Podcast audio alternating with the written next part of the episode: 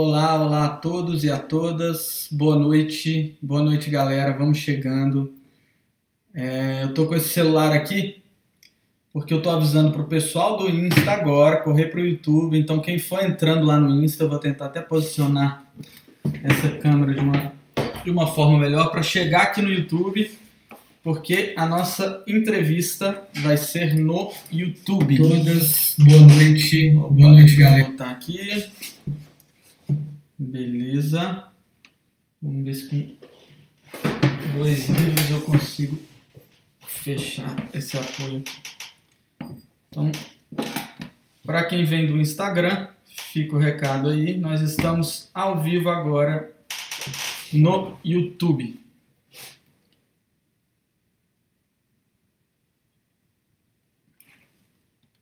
Deixa eu puxar um pouco aqui para vocês no Instagram, beleza. Boa noite, gente. Boa noite. A Nayara já está aqui no chat, já mandou um boa noite aí. É... Leliane marcando presença, Cezinha, Jefferson. Camila, algumas coisas a gente deixa gravado, outras não, e para tirar dúvidas só quem tiver ao vivo, né? Então, é interessante ficar ao vivo. Bom, eu já vou adiantando aqui para vocês que essa live de hoje tem um conteúdo muito legal é, a nossa entrevistada, de alguma forma, é, mudou alguns paradigmas que eu tinha a respeito de editais culturais. Eu vou explicar. É, normalmente a gente espera alguns minutinhos né, para começar o conteúdo, mas como é entrevista eu vou explicando um pouco como que eu cheguei até a Nayara Lira. Eu tinha um, um grupo de comédia em Brasília que era uma comédia mais de estilo besterol. Então, é, o besterol ele nunca na minha visão, nunca era apoiado pelos fundos de apoio à cultura, os editais e etc. Opa, tá repicando o áudio? Calma aí, calma aí, calma aí. Deixa eu desligar o áudio do celular para não repicar. Vamos ver se funciona.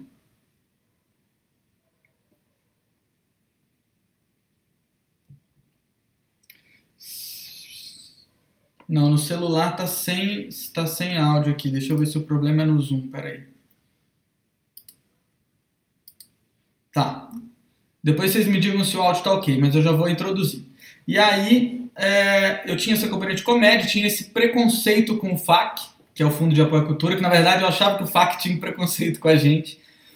É, até que anos depois eu sempre captei patrocínio, porque de alguma forma, como era uma comédia mais comercial, eu podia dar retorno para as empresas, era mais fácil captar para mim.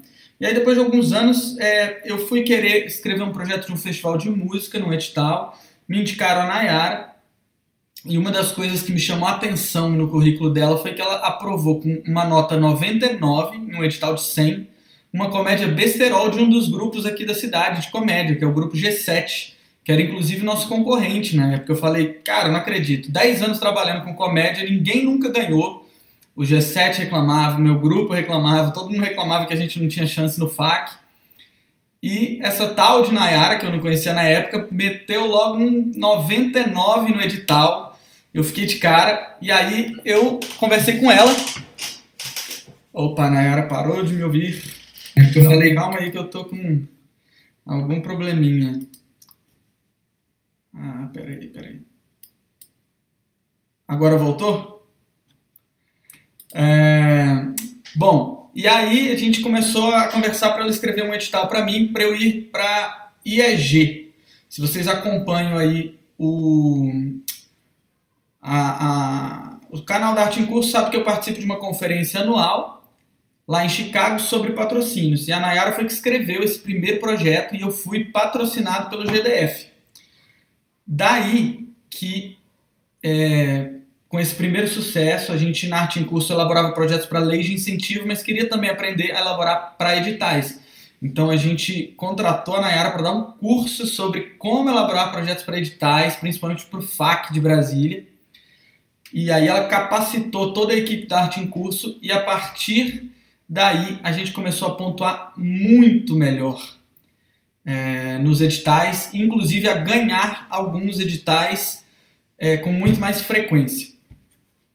E eu me interessei bastante por essa, por essa área, perdi o meu preconceito, ou perderam o preconceito comigo, e acho que ela é um grande complemento para a nossa área de captação de patrocínio. Então, gente, dito isso, eu vou trazer a Nayara aqui para o palco. E é, queria que vocês dessem aí uma salva de emojis para ela, que ela está aparecendo aí na tela agora. Peraí, deixa eu pedir para ativar o som. Pedir para você ativar o som aí, Nayara. Você já está já tá na tela. tudo bom? Tudo jóia, tudo ótimo. Massa. Queria só saber da galera no chat aí se também estão ouvindo a voz da Nayara, está tranquilo o som? Alô, vocês estão me ouvindo? Beleza, acho que sim. É, tá é... Bom, massa. Nayara, fiz uma apresentação breve aqui, mas antes da gente conversar, eu tenho uma apresentação mais oficial, tá? Então, é, para quem não conhece, a Nayara Lira é cantora, atriz e produtora cultural, premiada em primeiro lugar no edital Prêmios FAC Brasília 60. Esse edital foi em 2020, não foi? Foi agora, Sim. foi esse ano. Com mais de 30 projetos aprovados em editais de incentivo à cultura, já captou é, 1 milhão 250 mil reais aproximadamente, atuando nas áreas de artes cênicas, audiovisual, música, artes visuais e literatura. Beleza, seja bem-vinda é, ao canal da Arte em Curso. E obrigado também pela, pela disponibilidade, né? Que eu sei que sua agenda é bem corrida também. A nossa, de todo mundo. É. Não interessa quem está trancado dentro de casa, tá todo mundo fazendo uma correria. É, não, tem gente que está trabalhando mais. Eu li uma pesquisa que a galera está trabalhando mais agora do que, do que antes da pandemia. Com certeza. Bom, legal, Nayara. É, eu queria que você começasse essa entrevista se apresentando para o público aqui da Arte em Curso, falando um pouco sobre a sua carreira, como é que você chegou na produção, ou é, se você foi primeiro artista para depois chegar na produção, ou se foi o contrário, enfim, uma pinceladinha aí da sua história nas artes. Tá certo. É, eu fui criada em igreja, né? E essa coisa da música é muito forte dentro da igreja. Então, eu fui criada na igreja mormon. E aí a minha mãe queria que eu tocasse piano, porque na igreja mormon a música que tem é o pianista, né? Então toda igreja tem um piano de armário e tal. E aí quando eu tinha cinco anos, ela já me botou para tocar piano, já para poder, né, utilizar isso, porque no Brasil não é exatamente uma coisa comum você encontrar um pianista em qualquer esquina, né? Uhum. A gente convir que não é uma coisa que acontece. Então, eu entrei na Escola de Música de Brasília com nove anos de idade, e aí o processo foi muito natural. Uhum. Comecei a cantar, e aí comecei a, a, a cantar em, bares, a cantar em, em, casas de shows, né? Não era exatamente isso que minha mãe queria para mim quando ela me botou no piano. Mas foi isso que aconteceu. E aí, em 2011, é, 2010, eu fiz um curso de elaboração de projeto com a FGV.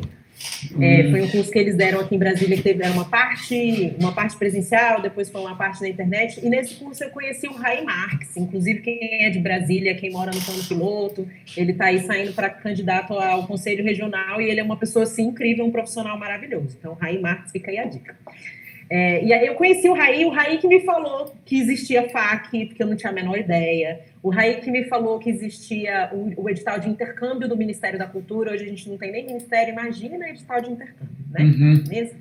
Então ele que me contou várias coisas que, que tinha esse apoio do governo, que existiam editais, porque eu estava muito nessa coisa do operário mesmo da arte, né? Que vai lá, pega o, o, o seu microfone, chama, passa na casa do violonista, carrega a caixa de som e leva para o barzinho para tocar. Uhum. Então, em 2011, ele escreveu o meu primeiro projeto. Ainda era três vias impressas, envelope lacrado, entregar lá na Secretaria de Cultura. Uhum. Foi assim que foi escrito o meu primeiro projeto e a gente não passou.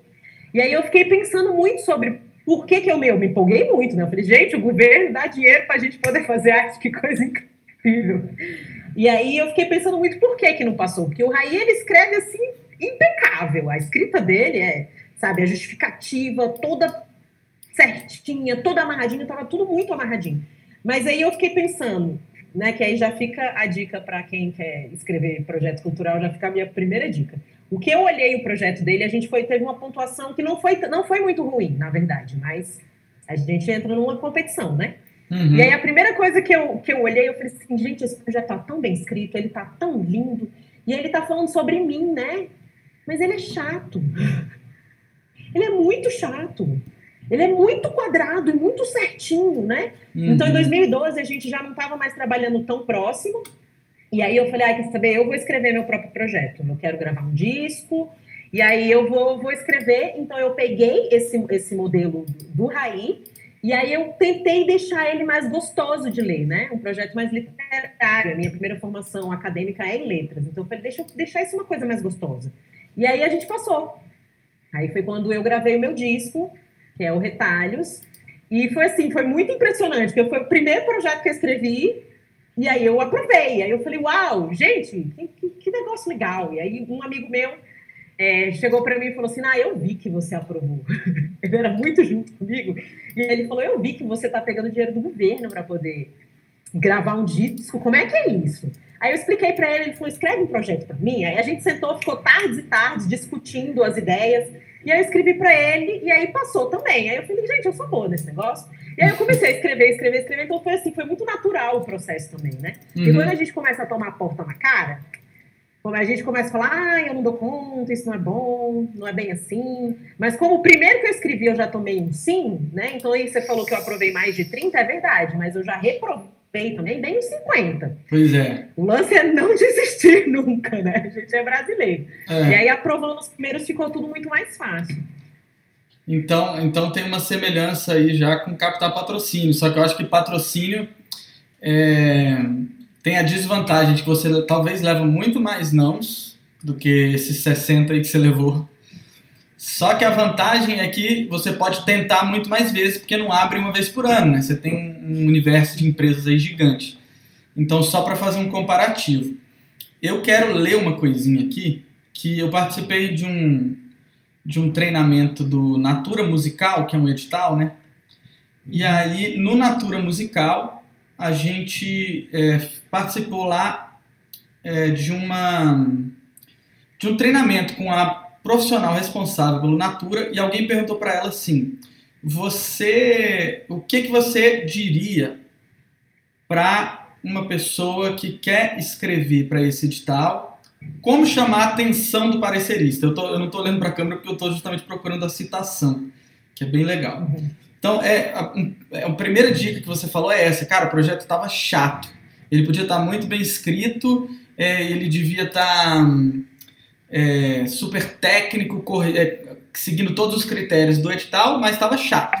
Então, para a gente que é artista, a gente tem uma vantagem.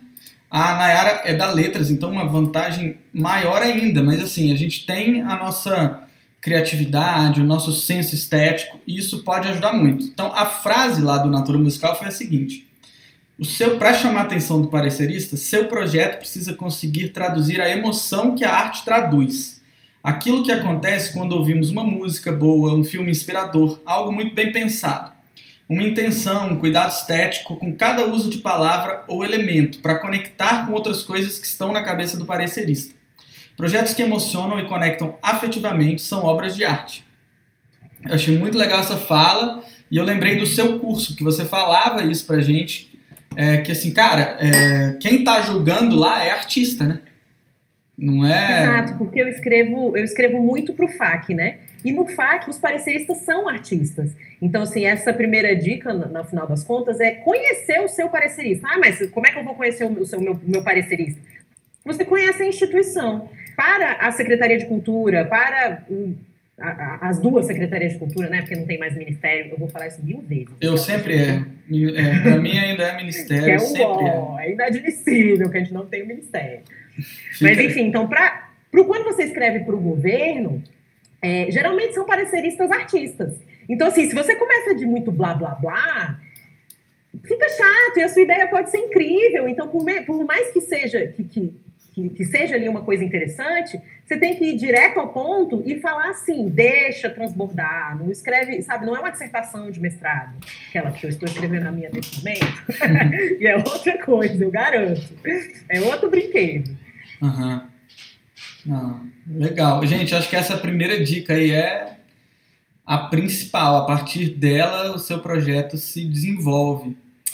É, eu lembro também nesse curso que você deu pra gente, você analisou, né? Tava, tava, é, tava incluso uma revisão de cada um. E eu lembro que teve um projeto que você olhou, bateu o olho, foi o da Luana. Aí você falou, ó, oh, esse aqui tá da pronto. Luana, claro. Ela pegou eu a mãe, esse aqui tá pronto. Cara, e ela tirou 95. Então, assim, você também já tinha esse, já desenvolveu esse olhar de parecerista também, né? Porque é isso, o parecerista ele é um artista, eu sou artista, então eu poderia ser uma parecerista. Então, assim, todo projeto que eu leio, inclusive os nossos mesmos que a gente escreve, é difícil. E aí, por isso, é outra dica que eu dou. Escreve seu projeto e manda para um brother, manda para uma amiga, sabe? Fala assim, Lê, pensa se você tivesse aí na, na sua mão o poder. Eu fiz isso com os meus primeiros projetos. Se eu, você tivesse o poder de, sabe, distribuir uma grana, você ia dar para esse projeto? Você ia falar assim, não, bota fé, esse projeto aqui eu confio? Porque é uma coisa que eu sempre penso, também vindo das letras, mas, enfim, hoje em dia a gente assiste muito filme, pode pensar por esse lado também. Que tipo de, de, de gênero tá o meu projeto, né? E eu penso nisso mesmo. Eu falo assim, não, esse eu quero que o parecerista derrame uma lágrima. Então eu vou escrever, que foi o projeto que eu escrevi para esse meu amigo, né? Que é o Eudes Carvalho.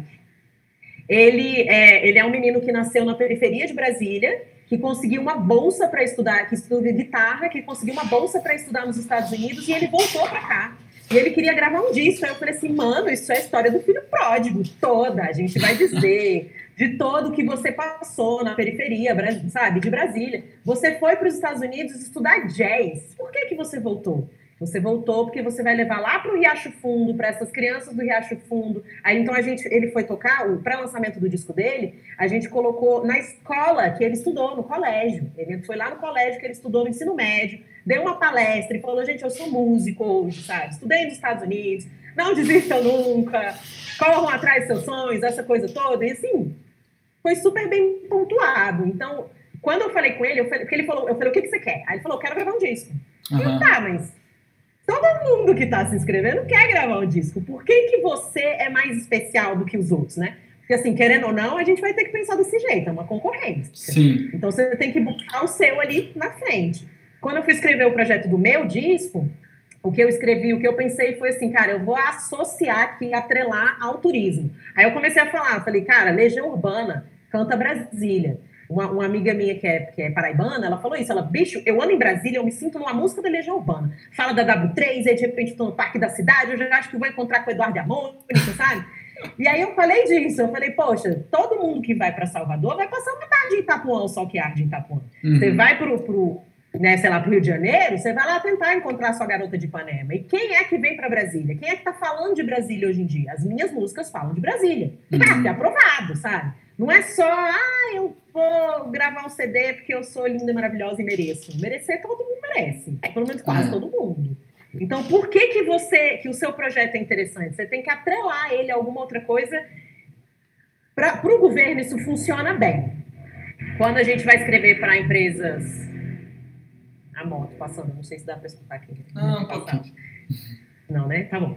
Então, quando eu vou escrever para empresas privadas, isso já fica um pouco mais assim, mas ainda é uma pessoa que está ali lendo o seu projeto. Isso nunca pode ser esquecido. Então, atrelar com alguma coisa que seja de fora da cultura torna o projeto mais interessante. Eu atrelei o meu com o do turismo, eu atrelei, atrelei o do, do Eudes com ser sociocultural, sabe? Então, eu gosto de fazer esses casadinhos. Isso uhum. eu aprendi com a assessora de imprensa, porque ela falou arte e cultura, o caderno de cultura, ele é sempre lotado. Eu falei, então eu vou jogar o meu show para o caderno de cidades. E uhum. aí, pá, se capa.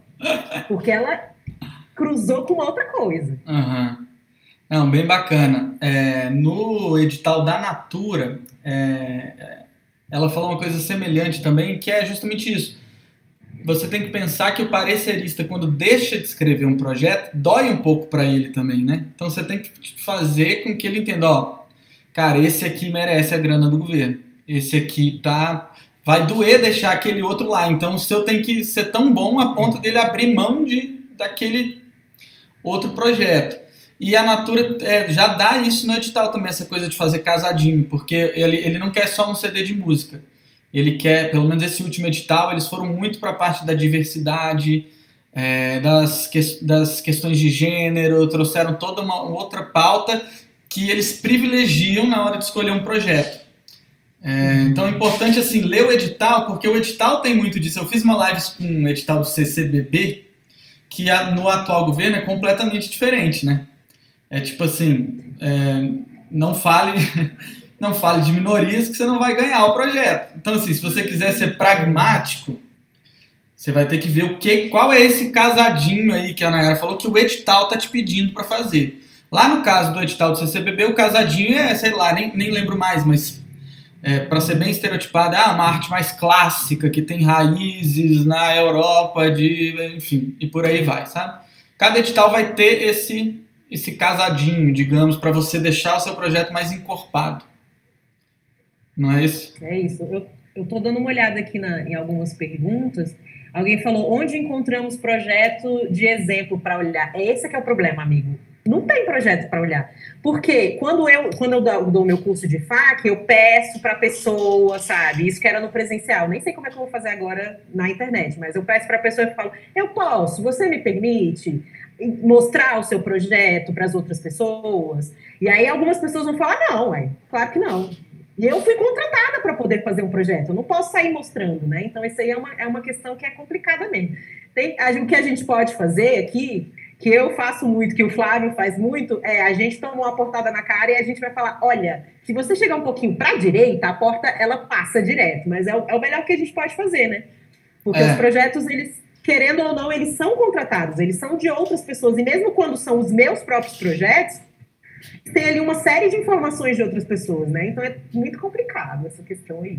É, a gente estava conversando antes da live começar um pouco isso, que tanto na captação de patrocínio quanto nos editais, a gente é, vai aprendendo tanto que a gente fazia errado. Então, essas lives aqui são isso. A gente já, tá, já passou por tantos é, perrengues que a gente já está cortando um caminho bem bacana. Bom, é uma pergunta bem, agora, mais genérica. A gente vai fugir um pouquinho do, do tema editais, mas é quase uma curiosidade minha, porque eu vivo esse dilema todo dia.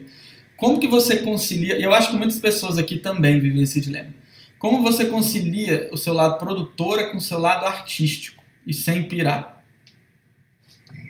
Nossa, isso ainda é, é uma balança que ainda é um pouco complicada, mas a questão é que eu penso, eu, eu acredito que eu sou uma produtora artista, assim mesmo, e enquanto produtora, eu tô ali no lado da arte também. Eu fui produzir um projeto de, de teatro, que é uma coisa que eu tenho estudado, né, ano passado, é, e era um projeto que músicos fizeram.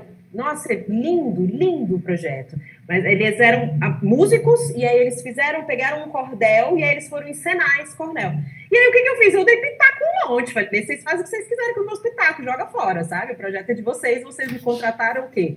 Para montar palco, para tirar as coisas, para poder, sabe, fazer pagamento, relatório planilha. Mas eu dou muito pitaco no projeto dos outros, falo na hora de, não só na hora de escrever, mas na hora de, de, de, apresentar. Então, isso já me, já me supre um pouco enquanto artista, que eu me sinto artista nos projetos que eu produzo, né? Uhum. E eu falo pra galera, eu falo, poxa, se a gente fizer nesse horário, vai ser mais legal porque a gente vai pegar esse tipo de público. Se a gente fizer ele mais assim, se a gente fizer ele mais assado, cara, a gente pode chamar, é, é, em vez da, da, da cantora ir lá e recitar o poema, pô, a gente tem uma verba aqui sabe? O dinheiro está aplicado e deu uma rendida, vamos contratar uma atriz? Vamos uhum. fazer um negócio mais legal? E aí, tem várias vezes, inclusive neste momento, eu estou produzindo um projeto que a cantora vira, e assim, para mim, esses são os melhores. Ela virou para mim e falou: Olha, eu só quero cantar. Aí eu falei: Então tá, eu posso fazer o que eu quiser. Aí ela falou, eu posso escolher as músicas? Aí eu falei, fechado. Então, assim, eu inventei tudo. Uhum. Tudo é uma direção minha, tudo é invenção da minha cabeça. O que ela tá fazendo é o repertório dela. Então, assim, eu, eu vou piando. E aí, cada vez mais, eu tenho ido para esse lado, né? Uhum. É, o lado de cantar, enquanto cantora, isso tem me feito o quê? Me, me torna, me deixa muito mais amadurecida mesmo para quando eu vou escrever os meus próprios projetos. Então, eu não escrevo mais um projeto que nem eu escrevia nos primeiros, que, ah, eu vou cantar, sabe? Tipo, só essa coisa de eu ter que tirar da cartola um turismo para poder. Né? Porque assim, a pessoa se acha, né? Achando que as minhas músicas vão sair aí divulgadas aqui nem a do Legião Urbana. Ainda bem que o parecerista comprou, comprou essa ideia. Mas a questão é que hoje os meus projetos, dos meus artísticos, eles são muito mais coesos. Então, eu canto muito menos, isso é, é fato, Eu atuo muito pouco, também é fato, mas quando eu faço, eu faço de um jeito tão ali coeso e amarradinho que me dá um gás para eu ficar um tempão sem ter que voltar para aquele lugar, né? Uhum. Porque eu sei que aquilo vai repercutir, tem espaço de repercussão, porque está uhum. bem feito. Que é o caso do, do Camboatá. O do Camboatá a gente tem ganhado vários projetos, assim, porque eu estava falando para você antes da gente começar. Hoje eu escrevo um projeto do Camboatá em 40 minutos. Porque eu já tenho tudo na minha cabeça, eu já tenho uma justificativa pronta, eu já tenho um orçamento que eu já usei, eu já tenho é, é as pessoas da minha equipe que trabalha comigo. Então, surge um edital novo, eu vou lá e falo assim: ah, isso aqui serve, isso aqui joga fora, não serve para esse edital, isso aqui coloca. Plato, 40, 50 minutos eu tenho um, um, um, um projeto novo. O que me dá trabalho é mais ler o edital e decupar o edital do que escrever o projeto. Uhum. Então, assim, eu me sinto suprida enquanto artista porque eu não deixei de ser artista, né? Eu só tô alimentando. É, artista é a vida inteira, né? Aí o resto a gente vai impulsionando. É um pouco um pouco que acontece comigo também. O que às vezes eu tento é, justamente achar esse equilíbrio é para não deixar, porque essa parte de produção, ela, se você deixar, ela te engole, né? Então, assim, cara, eu tenho que ser firme e deixar o meu lado artista um tempo reservado para isso mas em compensação, se não é esse nosso lado, produtor, é, empresário das nossas artes, a gente fica na mão de alguém, né? Ou alguém vai puxar Sim. a gente, ou a sorte é que vai mandar. Então, por isso que eu gosto de tomar essa frente também, um pouco para eu ter um poder de, de guiar aí minha carreira, digamos assim. Nossa, eu já tive tanto projeto legal que eu botei na mão de produtores que sabe, que não, que não funcionaram. Porque tem aqueles, tipo o Raí, eu comecei a falar dele, que é o que, okay, maravilhoso, mas ele faz coisa pra caralho. Então, assim, chega uma hora que, que a gente vai ter que priorizar, né? Uhum. E aí, agora tem, nossa, então assim, eu ser a minha própria produtora foi o momento que eu falei assim, ai, cansei, cansei de lidar com gente que não vai dar o valor que eu vou dar pro meu projeto. Então, quando eu sou produtora, eu procuro, inclusive, ser a produtora dos meus sonhos. Uhum. E aí eu fico, cara, se eu encontrasse uma produtora que nem eu, como é que é que eu queria, sabe? Eu, vou, eu tenho que ser desse jeito, eu, tenho, eu quero que, que, que, É isso, eu quero, eu quero. O meu sonho é, é tipo olhar para mim mesmo e falar assim, eu posso fazer um cone para mim, para me produzir. Então eu tento trabalhar com todos os artistas com essa paixão, com esse, com esse cuidado. Inclusive é por isso que eu não que eu não eu não sou mais contratada, eu não aceito mais ser contratada para escrever projeto para os outros. Uhum. Hoje eu dou aula, hoje eu ensino, hoje eu faço parcerias. Mas eu, porque eu comecei a escrever, e eu escrevi para algumas pessoas que olhavam e falavam assim, cara, eu nem gosto desse projeto. Uhum. Como é que eu vou conseguir aprovar um trem que eu não acredito? Uhum. Não faz sentido. Então, hoje eu ensino as pessoas a fazerem, elas escrevem as próprias coisas. Eu vou lá, que nem a gente fez com arte curso. Caneto tudo, reclamo, falo, ó, oh, isso aqui não tá bom, isso aqui refaz, pensa mais. E aí depois eu vou, vou ajudando nas planilhas, né? Fazer uhum. os orçamentos, fazer a divulgação. Isso é uma, uma coisa que eu ainda faço. Agora, escrever projeto para projeto. Hoje eu adoto. Os projetos que eu escrevo são eu, eu que vou lá e falo assim: então, eu gosto do seu trabalho, deixa eu escrever um projeto para você. Uhum. Legal. Hoje em dia tá mais assim. É, uma das grandes vantagens para quem está assistindo aí de fazer projeto captado, e eu falo isso muito, é, muito porque eu já fiz projeto na unha, sem captação, sem nada, e aí sei bastante a diferença.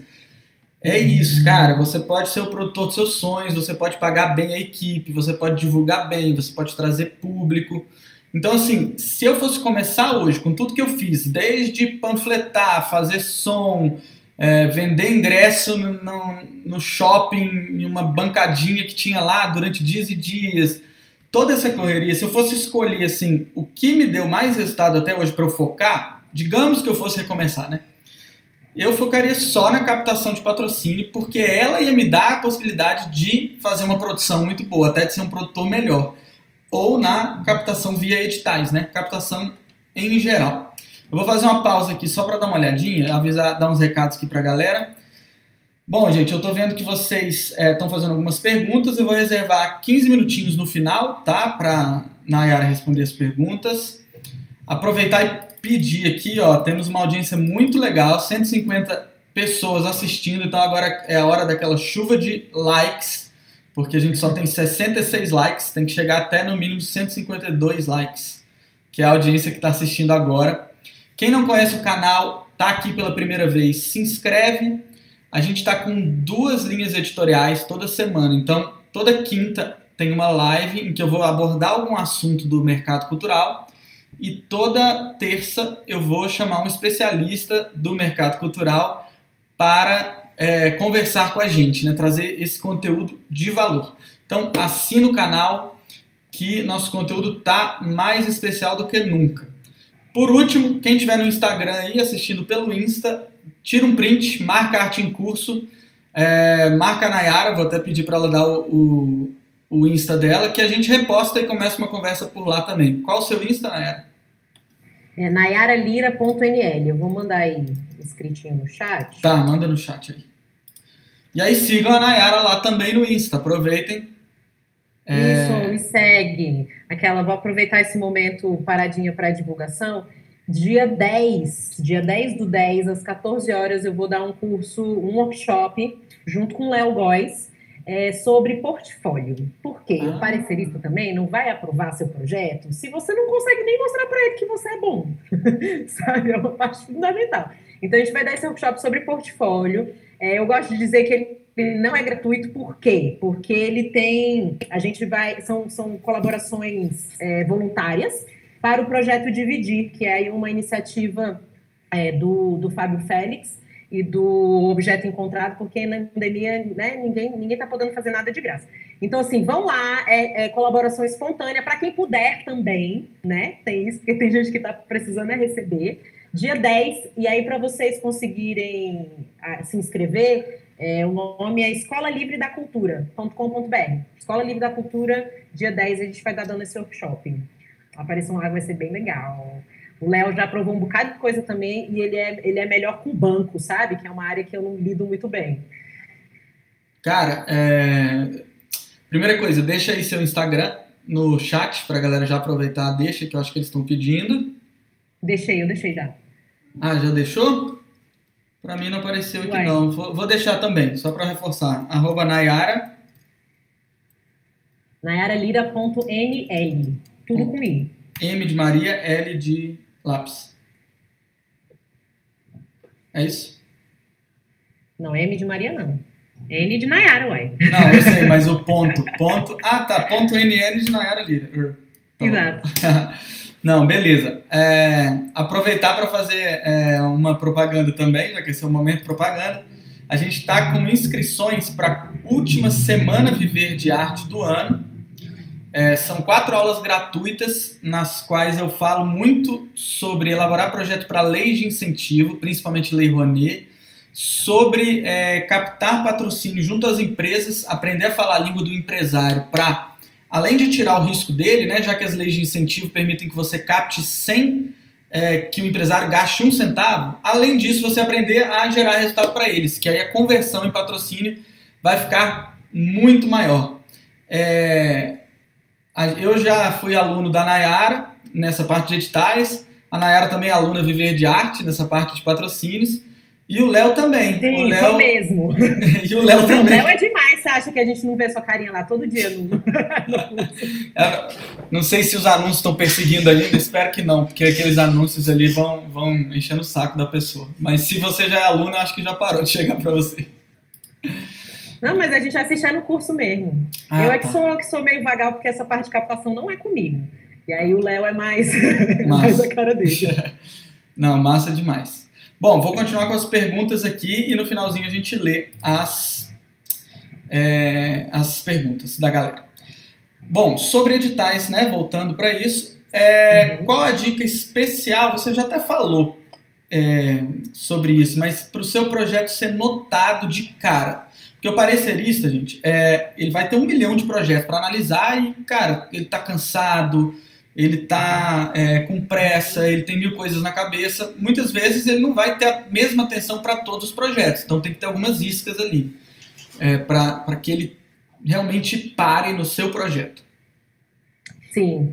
É, uma coisa que eu gosto muito de falar é que, assim, eu fico pensando eu, né? Aquela eu bem taurina, que estou aqui fazendo negócio, e aí me dá fome, aí eu vou comer, sabe? Então, assim, e aí, se o seu parecerista tá ali lendo o seu projeto E aí dá aquela fome, aquela vontade no banheiro, o cachorro latiu, a moto passou na comercial, né? Alguma coisa aconteceu e aí pronto, ele perdeu o momento mais especial do seu projeto, você não vai ser aprovado por isso. Então, o que, que eu gosto de falar? Você tem que conseguir sintetizar o seu projeto em uma frase e você repete essa frase. De vez em quando, no meio do projeto, você joga ela de novo. E aí joga ela de novo, sabe? Que era o caso, por exemplo, do meu, do meu projeto, que foi o primeiro. Né? Eu gosto de falar dele porque ele foi, assim, meu primeiro filho. Mas que foi do meu disco. Então, assim, lá no meio eu colocava, precisamos de novos, é, de novos compositores falando de Brasília. Precisando de novos compositores falando de Brasília. Brasília precisa de novos turistas. Brasília precisa voltar é, é, a trazer pessoas através da música. Então, uhum. assim, era, era aquela mesma frase que eu mudava um pouquinho, mudava um pouquinho, e aí eu dava uma jogada nela.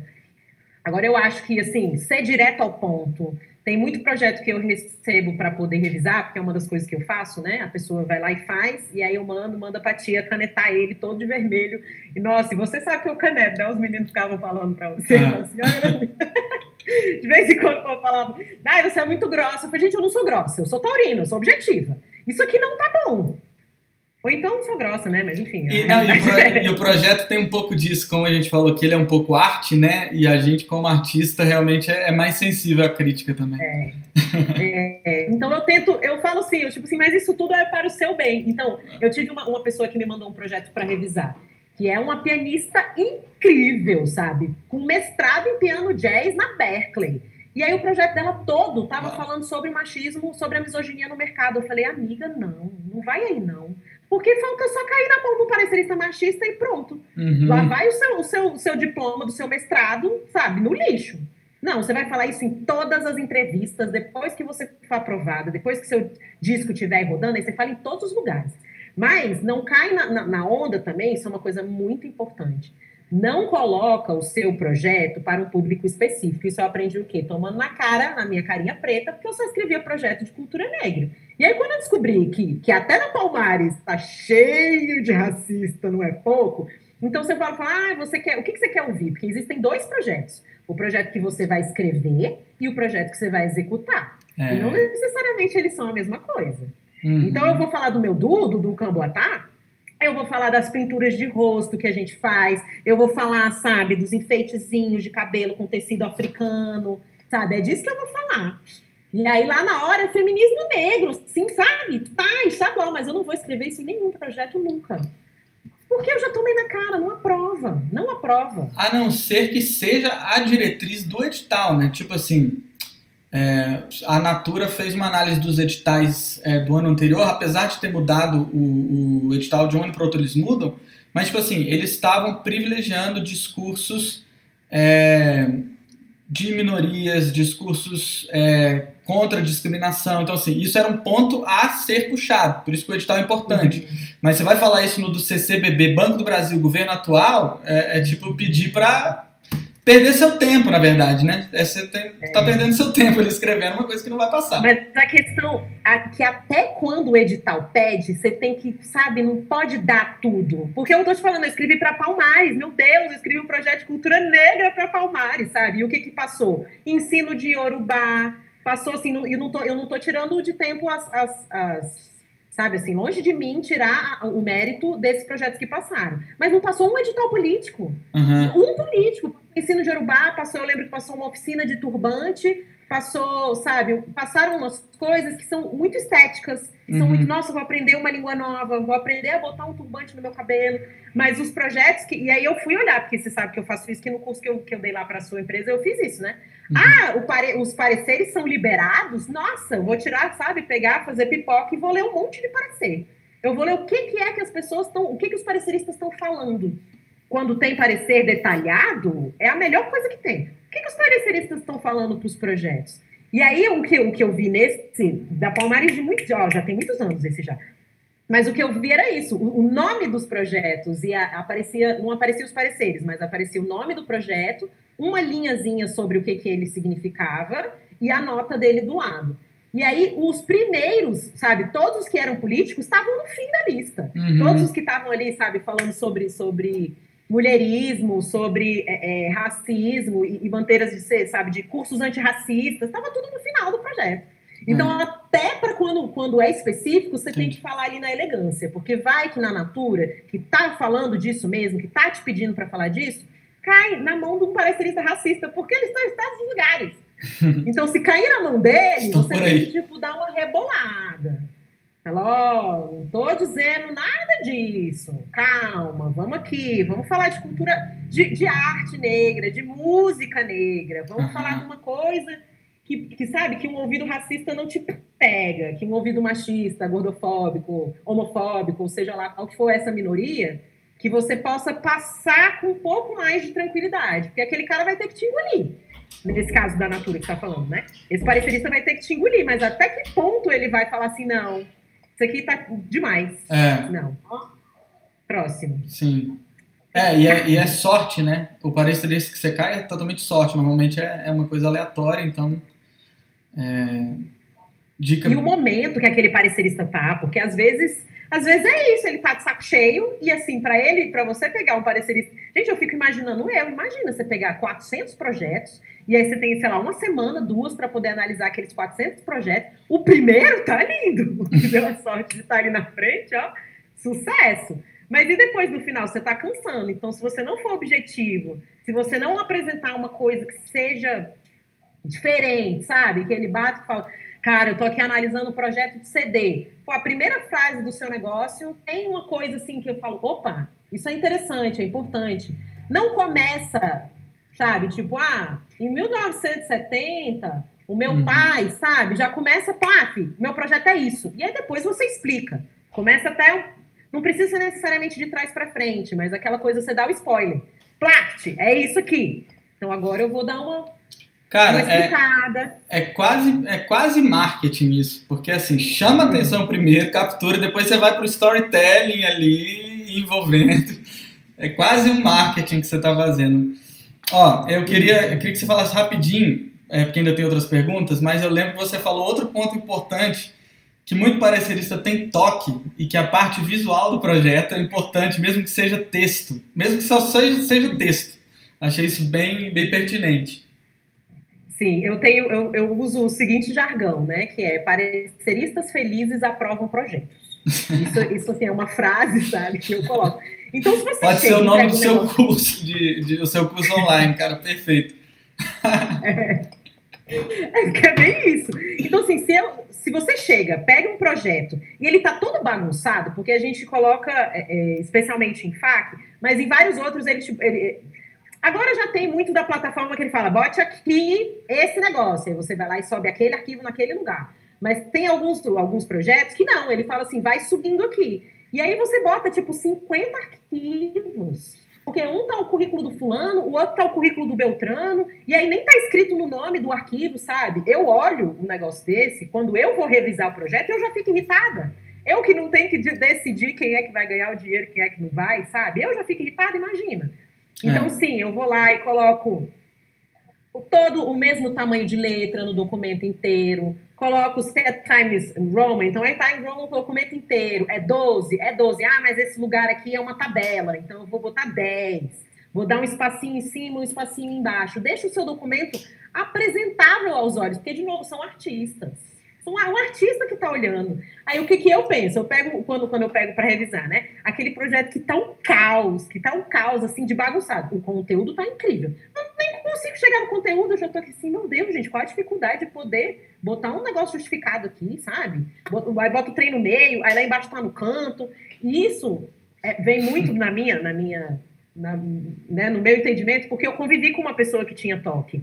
Então, assim. Uhum eu convivi muito perto. E era o quê? Eu chegar no restaurante e aí ter uma, duas mesas coladas, uma, dois dedinhos maior do que a outra. Isso era suficiente para estragar a minha noite.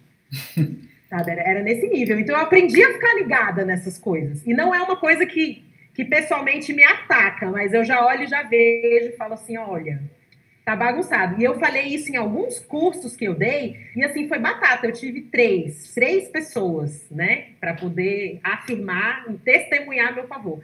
É, um deles, ele falou assim, ele, cara, eu, eu sabe, eu tô aqui para prestar testemunho do que você está dizendo, porque eu faço contratação na minha empresa. Quando o cara chega com aquele currículo que tal causa, eu nem leio. Uhum. Eu já boto debaixo da pilha. Fala, amigo, se você não consegue escrever um currículo, você vai conseguir, sabe, ser um funcionário agradável, decente e trabalhar bem, ó, no final da pilha. Se você não consegue escrever o currículo, pede ajuda de alguém, né? Ou, ou, se você não consegue formatar seu projeto, pede ajuda.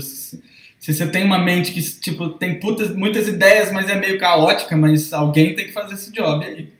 Exato, né? a gente não precisa fazer nada, a gente não precisa saber fazer tudo. Hum. Tem, hoje em dia, qualquer coisa você bota no YouTube. Eu troquei a minha descarga com vídeo no YouTube? E eu sou testemunha também. Eu já, já perdi um projeto, assim, tive nota baixa na parte de equipe técnica, cara, que tava maravilhosa a equipe técnica. Aí, ah, não, mas não teve o baixista, não teve o fulano. Aí no recurso, não, teve todo mundo, tá aqui, tá aqui, tá aqui. Só que recurso, praticamente, eles não, não é, deferem nada, né? Então, assim, tava tudo lá, mas estava meio desorganizado, eu realmente perdi. É... Aí você vê que eu sou, fui um bom aluno, né? Eu lembro de praticamente tudo do curso, até os detalhes. Arrasou. Eu separei assim três coisas assim antes de você passar para a próxima, tá. três tópicos que assim que eu acho que são os mais importantes. Então, assim, pra, porque é muita coisa, né? E a gente vai aprendendo. Eu vi que alguém perguntou, é porque é, é muita coisa que as pessoas estão escrevendo eu não estou conseguindo acompanhar. É, no final eu vou fazer uma seleção para você responder alguns e depois eu vou pedir para o pessoal aí já, já atenção. Se a gente não responder, porque as entrevistas normalmente são mais curtas, é, deixa no comentário, que aí durante a semana a gente vai tentando responder todo mundo. Legal. Mas teve alguém que falou assim, tá, mas eu que sou iniciante, eu faço o que da minha vida? Você vai tomar na cara, amigo. E é assim que aprende, tomando na cara.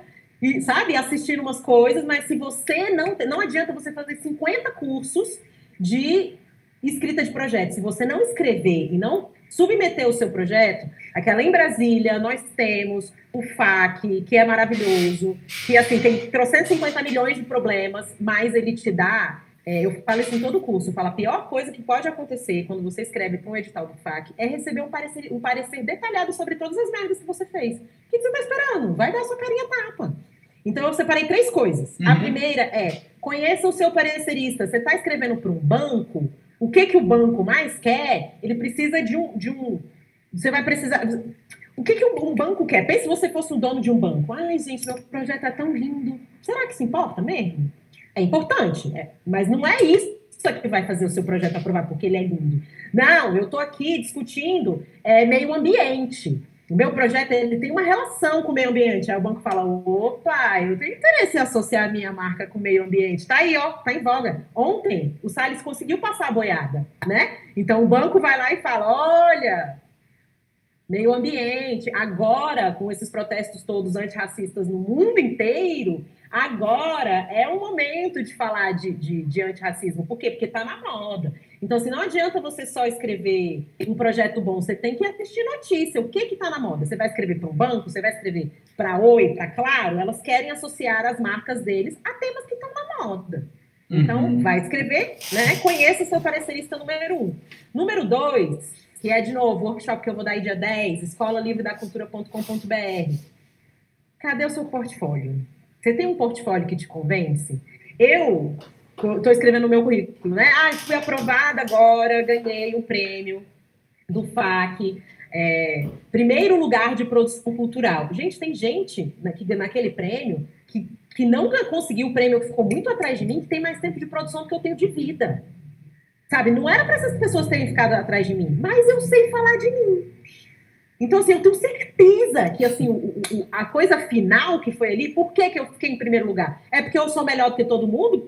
Tô falando, tem, tem, tem uma pessoa lá que foi minha professora quando eu tinha 9 anos e ela já era famosa na cidade. E ficou, assim, umas 15 pessoas atrás de mim.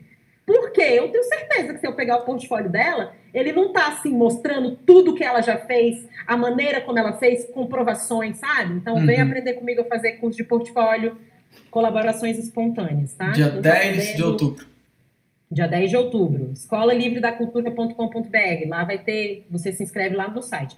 Então, assim, se você não souber falar de você, eu ouvi isso uma vez. Uma, uma, a Jaqueline, Jaqueline Fernandes, que era subsecretária da Cultura no governo anterior, ela falou, ela, cara, se chegar para mim, o, o, sabe, o Bob Marley, sei lá, falar de alguém que está vivo, né? A Maria Bethânia, eu não posso avaliar ela pelo que eu conheço. Eu tenho que ver aquilo escrito. Então eu vou fazer o quê? Chorar lágrimas de sangue de reprovar a Maria Bethânia, porque o portfólio dela não tá bom.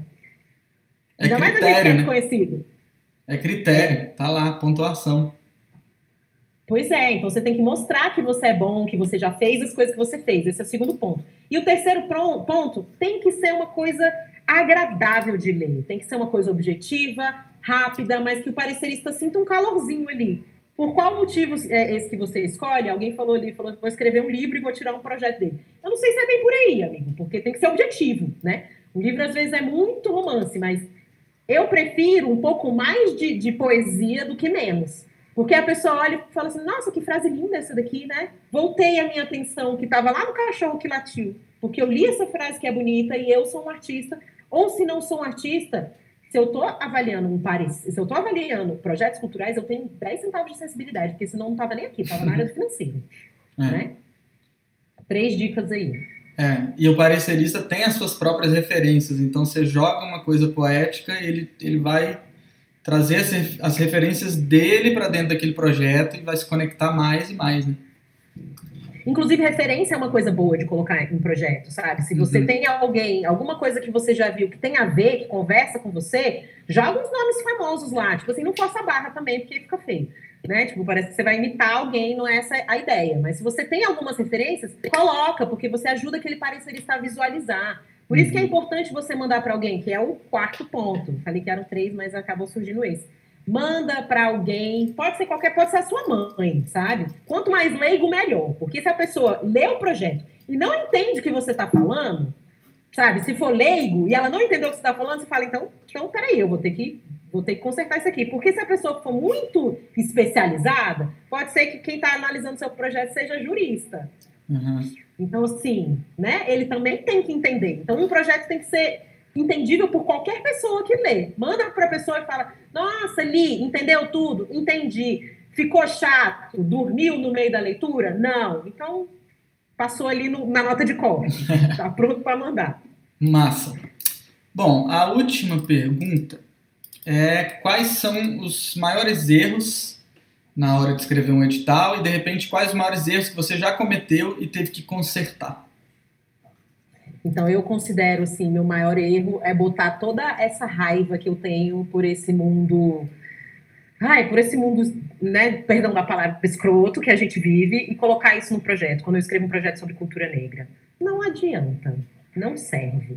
Então, assim, você tem que estar, escrever um projeto, é, você tem que deixar um pouco de. colocar a poesia, mas deixar um pouco de lado a emoção, sabe? Não pode ser demais. Uhum. Tem que dosar. Então, eu acho que esse. Porque eu insisti nisso. Eu falava, não, isso aqui é verdade, então eu vou escrever outro projeto para tornar outro não. Porque é verdade. Né? E a gente quer o quê? Quer falar a verdade. E aí foi que eu entendi que existem dois projetos, o que você escreve e o que você executa. E esses dois, eles têm que estar ali, sabe? Tem uma coluna vertebral no meio deles, mas eles não necessariamente são coisas diferentes. Não necessariamente são a mesma coisa. E a, a, outra coisa que, assim, que foi o que me deu um tombo no meu primeiro projeto foi fazer um orçamento meio de qualquer jeito, sabe? Uhum. Orçamento, cara, orçamento ele é chatinho de fazer, mas pô, você tá aí de boas, vai escrever um projeto, começa de agora a descobrir quanto custa o que, que você quer. Porque se você for atrás disso, se você for atrás do orçamento só quando o edital abriu, não vai dar certo. Porque aí você vai pegar, sair correndo e o povo não manda orçamento, é impressionante. As pessoas, você vai numa. numa Ninguém quer vender, né? É, eu não entendo isso, não. Você vai na empresa e fala, então, quanto custa fazer não sei o quê? Me manda um orçamento? Aí a pessoa, ah, e aí não te manda, né? Então, assim, aí você tem que ficar enchendo o saco e demora. E aí o que eu fiz no meu projeto foi isso, porque eu fui. Era, eu consegui, por causa do portfólio, eu consegui comprovar 15 anos de experiência na música quando eu tinha 25 anos de idade. Uhum. Foi foda, mas é porque eu tinha várias coisas guardadas e porque eu sei fazer portfólio. Participou do Raul Gil, não?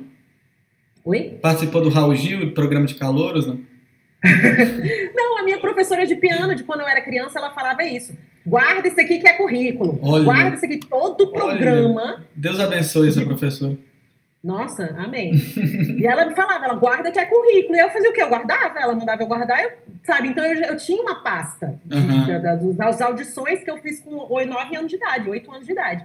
Então, eu consegui comprovar. E aí eram dois, dois editais: 20 mil para iniciantes e 45 mil para artistas consagrados. Consagrado, você tem que comprovar 15 anos de atuação. E eu consegui. Então, eu, eu concorri. Os meus colegas, tudo, estavam ali no de 20. Todo mundo pegou de 20. Todo mundo que conseguiu pegar, pegou de 20. E eu peguei o de 45. Então, assim, uh, pro meu portfólio. E aí eles me glosaram 9 mil reais porque o meu orçamento estava uma bosta. Hum. Nossa. Então eu podia ter ganhado 45, mas eu fiquei com 36. Por quê? Orçamento, orçamento. Ai, não sei quanto custa. Ai, bota aí qualquer coisa. Vamos, vamos. Sabe, tem que entregar, tem que mandar, tem que mandar. Então, assim, começa antes de abrir o edital, você já sabe o que você quer escrever? Não, vou escrever o próximo edital que abrir, então já começa a pesquisar os preços, descobrir quanto custa, pega a tabela da FGV desatualizadíssima, joga lá no site do Banco Central. Eu vi que alguém perguntou, você já respondeu, né? É, quanto isso atu atualizado monetariamente custa hoje. Ótimo. Tem umas coisas que não vale a pena é, é, colocar, porque a gasolina não está 2,50 vezes a vez, né? Uhum. Estamos aí com o presidente errado no poder. Então, tem umas coisas que você usa, tem outras que não. Mas o lance é descobrir quanto custa o que, que você quer. Você tem que ter isso muito claro. E mesmo que você não tenha projeto agora, é, como a Nayara falou, ela pros, é, vai escrever um projeto agora, ela já tem uma base de dados gigante que ela vai pegando. Ó, eu já sei quanto custa isso, isso, isso, isso, então vai ficando mais fácil. Então, cara, às vezes não tem nenhum projeto agora aberto, nenhum edital para sua área. Já é uma hora de você pensar o que, que você quer colocar num projeto, orçar, porque aí você, quando chegar, você já vai ter foco e energia em outras coisas menos que são menos urgentes, assim, né? Uma, aí uma discussão justamente sobre isso. Vamos dizer que a pessoa tem um projeto que seja muito ativista em alguma área, e aí você recomenda não, não é, digamos assim, brigar, não colocar raiva.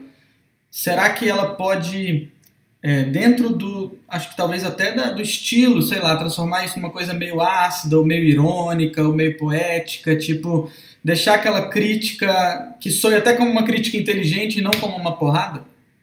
Sim, tem que maquiar. Tem que maquiar. Porque é isso, é, é, muito importante isso. A gente precisa ocupar os espaços racistas, racistas, machistas, gordofóbicos, capacitistas, a gente precisa ocupar todos esses espaços. Mas quem está no poder, quem é que tem o poder de, de decidir quem vai e quem vem, não necessariamente está afim de deixar ninguém ocupar nada, né? Então você bota ali uma maquiagem, uma coisa que você acha que vai ser passar. Sabe aquela coisa? Eu vou falar uma coisa horrível agora, tá? Vou falar uma coisa horrível. Tá liberado aqui, não tá... já estejam preparados, porque é horrível mesmo. Sabe aquele seu vizinho babaca? Aquele, não no seu no caso, né? Mas assim, aquele vizinho babaca que vê o gay e fala assim: ai, nossa, pode ser gay, mas tem que rebolar? Precisa rebolar? Então, assim, pensa que esse vizinho babaca é o seu parecerista. Então você vai lá, sabe? Não rebola, e escreve seu projeto. Quando passar, você enche de glitter a cara, sabe? E vai jogar purpurina na porta do vizinho. Porque aí foda-se, já Até porque os pareceristas se renovam. Então ele provavelmente não vai analisar o seu próximo. É, e mesmo se ele analisar, ele nem vai saber que é você, porque é. o parecerista ele não acompanha o projeto até o final. Verdade. Ele acompanhou aquilo ali, ok, isso aqui tá ok, passou, próximo. Né? A função de acompanhar o final do projeto é de outra pessoa. Então uhum. a gente finge, a gente finge que a gente é uma coisa, e aí depois que passar, porque a gente vai começar a construir as alterações, é com dinheiro no bolso, não é com briga, não é com, sabe, no primeiro Sim, momento. Briga também depois. acho. Briga, quando tiver com dinheiro no bolso, aí você vai se quiser. É, eu também, nesse sentido aí, eu também sou bem pragmático. Tipo, cara, o maior poder que você tem de realizar é a grana captada e a partir daí você coloca o seu discurso, né? É isso. Eu fui dar uma vez uma palestra numa, numa numa ONG, né, que era acolhe jovens, a maioria deles negros, e ela queria então, falar sobre feminismo, sobre, é, é, sobre, né, sobre ser negra e tal, lá, lá, lá, e aí eu fui lá, mas eu falei assim, ó, eu vou dar metade do tempo sobre isso. Aí eu acabei de falar, eu falei assim, então, tô aqui, eu toda trabalhada no meu, eu tava com vestido afro, né, de um, de um, tecido afro, tô aqui toda trabalhada na minha negritude, mas o que é que vai fazer vocês saírem do lugar? É dinheiro. Então vamos falar um pouquinho sobre captação, um pouquinho sobre, sabe, girar a roda, porque não adianta nada eu falar aqui sobre, ai ah, gente, ser negro é lindo, é maravilhoso, que eu realmente acredito que é, mas não é isso que vai fazer a roda girar. O que vai ser é pegar aquela pirâmide social que o homem branco, hétero, classe média, blá blá blá, tá no topo, e a mulher negra tá aqui, e a gente fazer assim, ó, tchuf, E como é que você faz assim? É passando uma maquiagem na cara, é fingindo umas coisas para poder botar dinheiro no bolso. Com dinheiro no bolso, aí você o quê? Impulsiona, sabe? A sua purpurina e o seu, e o seu rebolado gay, bem gay, na internet. Porque aí dane-se. Dane-se. Uhum. Tipo, vocês vão ter que engolir. Nossa, eu falo demais. Não, estamos no tempo certinho aqui. Vou escolher algumas perguntas. É... Ó, o pessoal já está te seguindo aqui no Instagram. É muito Oba! legal. E eu vou escolher algumas, umas três, assim, só para a live não ficar tão longa. E aí, aquela questão é, de, se você não for respondido, deixa aqui nos comentários que a gente está, durante a semana, é, procurando responder a todos os comentários do YouTube. Beleza? Ó, pedindo para você postar o link também de quando você ensinará sobre o portfólio, né? O link lá da, da criação cultural, né? Fala de novo é... o nome. Escola Livre da Cultura.com.br. Sim, Daniel Langer, é triste, mas vai ser bem melhor a realidade é que ele escreveu aqui. Eu só vejo o último. Ele falou: é triste a gente ter que se adaptar e mentir. Mas essa é a nossa realidade tosca que Cara, é, você não precisa se adaptar a nada. É, é assim, é, eu nem acho mentir. Eu acho se adaptar, porque assim, o seu discurso está ali. Você não está mentindo, ó, eu não vou falar disso. O, o, próprio conceito do seu projeto vai ter a essência dele. O que você não está é, partindo para briga no momento que não é para brigar, que você vai perder. Você vai partir para briga ou para o que quer que você queira no momento que você vai poder ganhar, com armas para ganhar, com, com força para ganhar. É, Perfeito, a, Flávio, é isso. Vai brigar na hora que você tiver arma. É, exatamente. É a mesma coisa, vai escrever para o edital. Cara, eu quero ganhar o edital do CCBB e o edital da Natura, se eu puder. Eu vou escrever diferente para os dois. E que isso não, não influencie minha arte. Da mesma forma, quando eu vou mostrar para alguma empresa é, um projeto, eu tenho lá o meu projeto central, que eu não mudo, que é a minha arte, que é o que eu acredito, mas eu tenho alguns é, backgrounds assim do projeto que eu consigo deixar mais maleáveis para se adaptar um pouco aos valores da empresa e por aí vai. Bom, beleza. Nayara, o que você acha de você escolher alguma pergunta? Você consegue ver o chat todo, não? Consigo. Porque eu acho que você vai, vai poder escolher até algo mais pertinente, se você quiser. Alguém perguntou como faço isso do portfólio. Dia 10 tem live sobre portfólio, escolalivredacultura.com.br. E se eu estou começando, tomar na cara, amigo. Gabriel Silva, tomar na cara. A gente aprende a fazer fazendo. E assiste é... nossos, nossos conteúdos, que aí você corta. Isso, gente. O Flávio está aqui na internet o tempo inteiro falando disso. Aproveita ele. Tem inclusive uma live que eu fiz sobre é, editais, que é complementar a essa, e eu usei muito do conhecimento que eu, que eu peguei dos cursos com a Nayara e dos projetos que ela elaborou.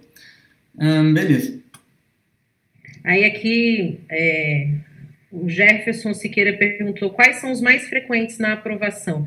Não tem muito disso, sabe? Porque eu já vi tanta coisa ser aprovada, tanta coisa que eu tinha certeza. E, gente, eu amo quando isso acontece. Umas coisas que eu falo, isso aqui não vai, não, vai, não e aí, pá, se aprova, eu, yes! Mudança de paradigmas. Tipo então, G7. É... Pelo menos eu achava Mas, que não ia então, aprovar. O G7, o G7 chegou para mim, aquela um beijo aí pro Marco maravilhoso. O G7 chegou para mim falando aquele mesmo discurso que você. Ah, mas é porque a, a comédia não aprova. Eu falo, é. cara, a comédia tem um ego muito grande.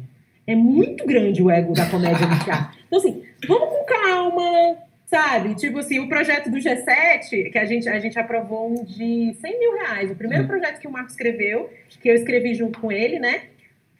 Foi lindo. E eles, eu, eu acho que foi 99 a nota. Foi. E aí eu falei, por causa disso, eu já peguei a primeira coisa que eu risquei, falou, o, o G7 é a maior companhia de teatro. Eu falei, é não, amigo, ó, uh, calma. Respira, é não. Nenhum parecerista quer ler isso, sabe? Tipo uhum. assim, assim, o quê? Mas vocês estão se achando, sabe? Então, assim, vamos na humildade. E foi, a gente escreveu direitinho, porque também tem disso. O Marco aprovou para o G7 dois projetos no, no, no, BRB. Vê se eu conseguir aprovar algum projeto no BRB. Uhum. Mas o administrador, gente, ele escreve para banco assim com o pé nas costas. É. Agora, para ele adaptar a linguagem dele para escrever é, para a Secretaria de Cultura, para escrever para artista, doeu. E aí que foi o quê? Eu aprendi a escrever com ele para banco, né? Porque a gente está aí para trocar. É, lógico. É, e, né, é, então eles estão em todas aí, eles captaram também. Tô, captaram com o hospital. Eu tô muita coisa que eu não estou conseguindo. Nayara ah. é 50% baiana, 50% mineira, alguém me perguntou aqui. Isso já acertaram ou você que está falando? Não, alguém escreveu aqui, Nayara é baiana. Ah, tá. A lupa produtora. Aí eu falei 50%. É... Qual o primeiro passo para escrever um projeto para um leigo? Ótimo. Você vai pegar, pronto, ó, vou, vou, me alongar um pouquinho nessa pergunta aí. Primeiro passo, você vai falar o que, que é que eu quero. E aí você pensa de trás para frente. Não é, ah, mas é porque eu quero, ah, não. Tipo assim, deu tudo certo, você conseguiu dinheiro na conta, sabe? Tudo certo. O que, que é que, está, que aconteceu? Pensando para trás. O que, que aconteceu? O meu próximo projeto, que é o que eu tô, é, é, que é o meu a minha menininha dos olhos nesse momento, é uma cantora, que ela é uma cantora erudita e cantora é, popular, a Marta Freitas, e ela é uma deusa, e ela é cadeirante. Então, assim, é foda para ela conseguir entrar em vários espaços, sabe? Ela escuta cada coisa que assim dá vontade de morrer. E aí, o que, que é que eu penso, o que, que eu pensei no projeto quando eu fui escrever? Falei, o que, que é que eu quero? Eu quero ver a Marta bem maravilhosa, sentada naquela cadeira de roda dela, e tipo assim, mandando uma música erudita para uma plateia enorme, e eu quero mostrar diversidade, porque eu não quero ela sozinha naquela cadeira de roda. Então, como é que eu vou fazer isso? Eu vou fazer um videoclipe que eu vou mostrar é, diversidade. E aí eu chamei o, o, o diretor musical dela para ser um, um, brother meu que ele é negro, de dread na cintura, e ele toca violão erudito, sabe? Tipo, a pessoa acha e assim, e aí? E aí, Bob Marley, o reggae, né?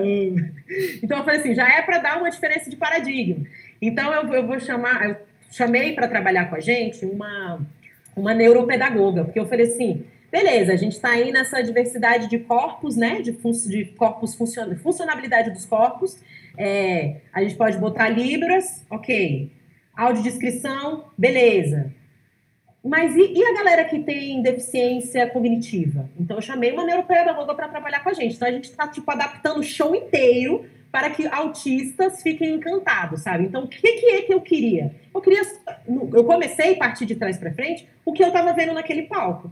E o que eu estava vendo no palco era uma cantora cadeirante com uma banda diferente, com um público de acessibilidade. Então, aí eu vou construir o meu orçamento. O que, que eu quero?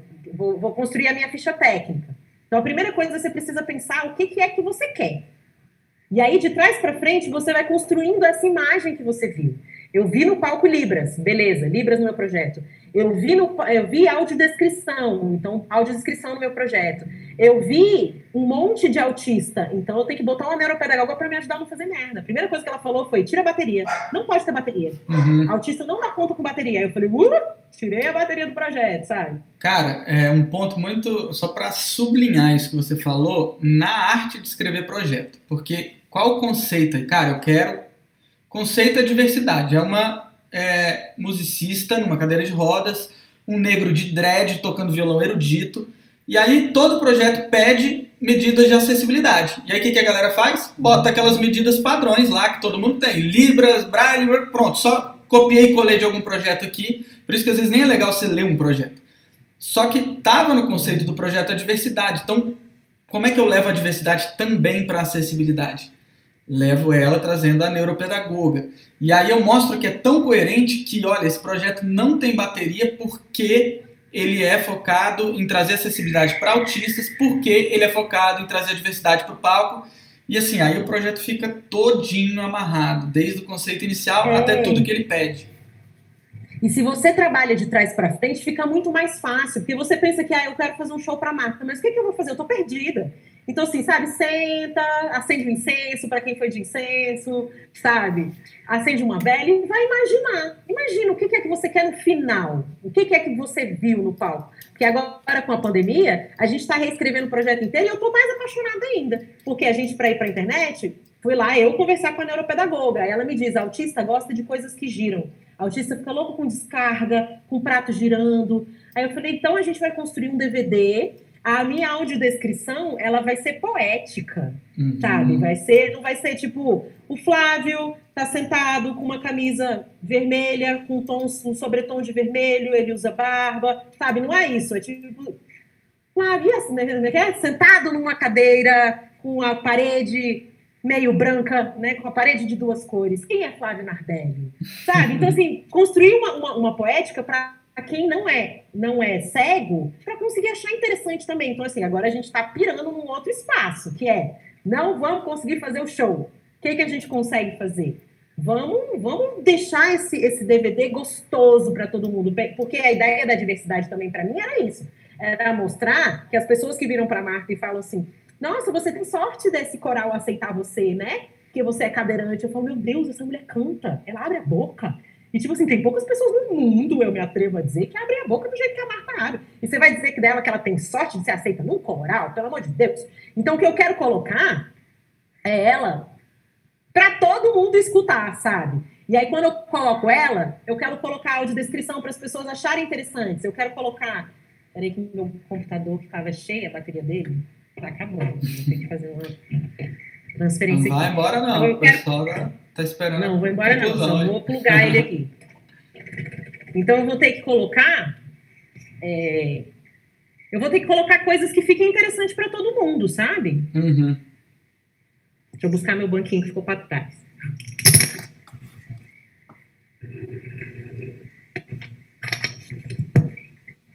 Pronto, voltei. E aí, então, esse projeto ele foi todo construído, ele está sendo construído sim, né? Nessa, nessa brincadeira e nessa conversa. Porque quando você escreve um projeto, você descobre o que, que você tem a menor ideia. Uhum. Eu não tenho a menor ideia de como lidar com o público autista, com síndrome de Down, eu não tenho ideia. Então, eu vou chamar alguém que tem.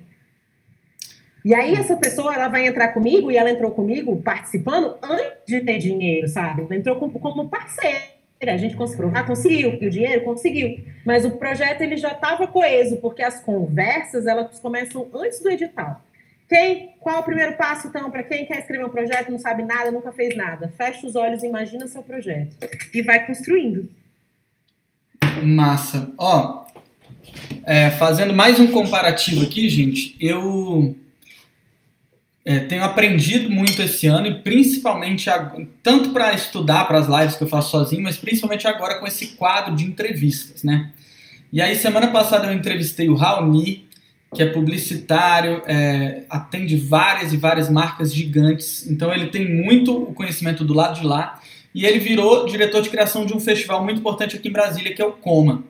E aí ele falou uma coisa que foi quase o contrário do que eu, do que eu sempre digo, né? Porque eu sempre falo, cara, atira para todo lado, se adapta à empresa, etc. E aí ele falou assim, não, não é que ele falou não porque ele não, ele não me ouvia falando isso, mas ele falou assim, o seu projeto, se ele estiver muito bem conceituado, muito forte, ele vai estar tá pisando num, num território muito sólido.